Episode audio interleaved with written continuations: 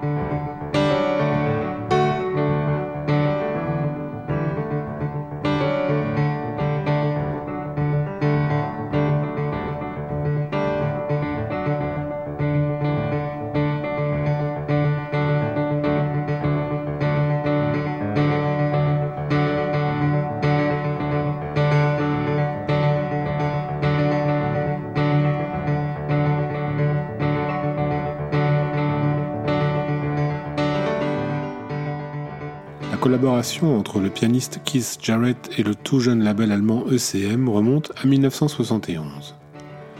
ECM, qui signifie Edition of Contemporary Music, est fondé en 1969 à Munich par Karl Egger, Manfred Eicher et Manfred Scheffner et a pour ambition de servir et populariser une musique jazz issue de l'école européenne avec une exigence et une forme d'improvisation et de liberté qui faisait parfois défaut aux jazzmen américains.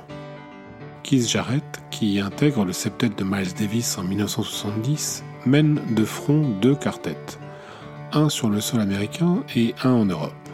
C'est grâce à cette carrière entamée en Europe qu'il fait la connaissance de Manfred Eicher et qu'il signe sur ECM son premier album de piano solo en 1971, Facing You. À partir de 1973, Keith Jarrett prend l'habitude de donner des concerts au piano solo totalement improvisés. Cette tournée de concerts improvisés le conduit le 24 janvier 1975 à l'Opera House de Cologne, en Allemagne. Il est prévu que la prestation soit enregistrée pour être publiée quelques mois plus tard. Ce concert a la particularité d'être organisé par Vera Brand, alors âgée de 17 ans et qui est la plus jeune organisatrice de concerts en Allemagne. Elle a, à la demande de Jarrett, fait venir tout spécialement un Bosendorfer 290 impérial. Ce piano est le porte-drapeau de la marque, elle-même représentant ce que l'on fait de mieux en la matière. Mais c'est là que les choses se gâtent. L'équipe technique de l'Opera House trouve dans les coulisses un autre modèle Bosendorfer, plus petit, un Baby Grand.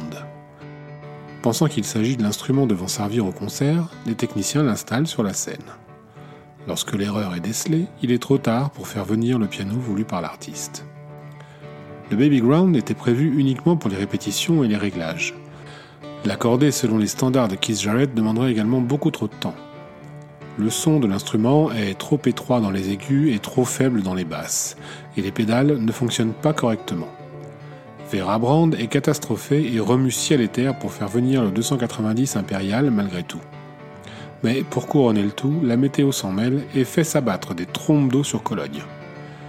L'accordeur, dépêché en catastrophe pour tenter de tirer quelque chose du Baby Ground, indique alors à Vera Brand que transporter un 290 par un temps pareil risquait de l'endommager irrémédiablement.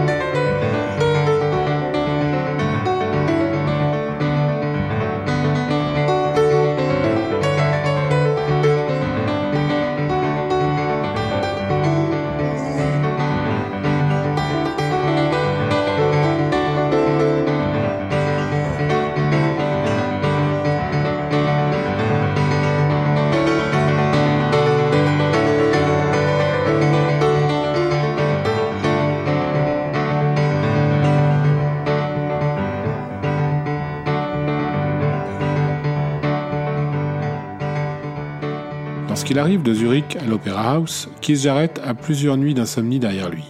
Son dos le fait souffrir et il doit porter un corset. Il n'est donc pas dans la meilleure des humeurs. Quand il essaie le baby grand, c'en est trop et il refuse de jouer, menaçant de quitter la salle sur le champ. Cette attitude n'est pas à mettre sur le compte d'un caprice de star. L'artiste a des attentes à la mesure de son niveau et il est compréhensible qu'il refuse de donner une performance qui serait médiocre pour un défaut de matériel. Vera Brand insiste tant qu'elle peut, aidée par Manfred Eicher qui, lui, a tout installé pour que le concert soit enregistré. Un comble pour Keith Jarrett qui finit par céder pour ne pas mettre son producteur dans l'embarras. Dernière anecdote amusante, Vera Brand, dans un souci de bien faire, réserve une table dans un restaurant italien voisin de la salle pour Keith Jarrett. Mais un micmac lors des commandes fait qu'il est servi tellement tard qu'il ne peut avaler qu'une bouchée avant de devoir quitter le restaurant pour aller donner son récital ça veut pas. Le concert commence à 23h30, après un opéra. C'est en effet le seul horaire que la salle a bien voulu consentir à Vera Brand pour un concert de jazz, le premier à l'Opéra House. La salle est pleine cependant, les 1400 tickets ont trouvé acquéreur.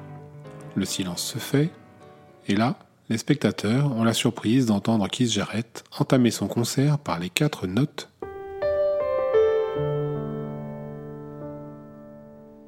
qui reprennent le thème musical de la sonnerie de rappel de la salle de Cologne.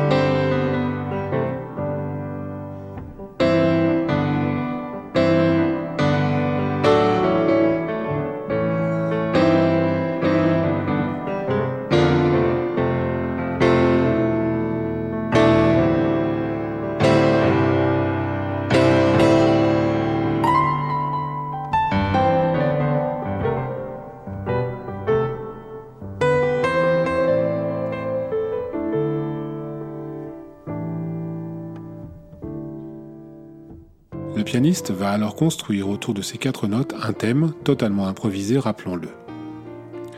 On peut entendre Jarrett se battre avec ce piano si difficile à jouer, pestant et accompagnant ses notes de sa voix. On entend le système de pédales qui fait du bruit. On entend la beauté des notes qui s'échappent de cette soirée hors du commun. Du fait de la faiblesse du piano dans les graves et les aigus dont nous parlions, l'essentiel du récital se déroule dans les médiums, au centre du clavier.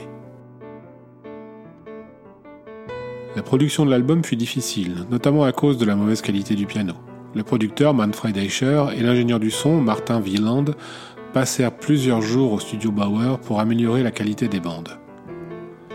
Un double album finit par être publié le 30 novembre 1975 il va s'écouler à 3,5 millions d'exemplaires. Pour vous donner une idée, le disque de jazz le plus vendu de tous les temps, Kind of Blue de Miles Davis, s'est échangé à 4 millions de copies. On n'en est pas loin. Et pour remettre tout cela à l'échelle, sachez enfin que Thriller de Michael Jackson, album le plus vendu de tous les temps, caracole à 66 millions d'exemplaires. Il n'empêche que ce concert de Cologne va devenir un chef-d'œuvre du genre et une influence primordiale dans le domaine. L'album va également permettre au label ECM de devenir pérenne. Il existe encore aujourd'hui, et Keith Jarrett lui est d'ailleurs resté fidèle, publiant ses nombreux albums sur le label allemand.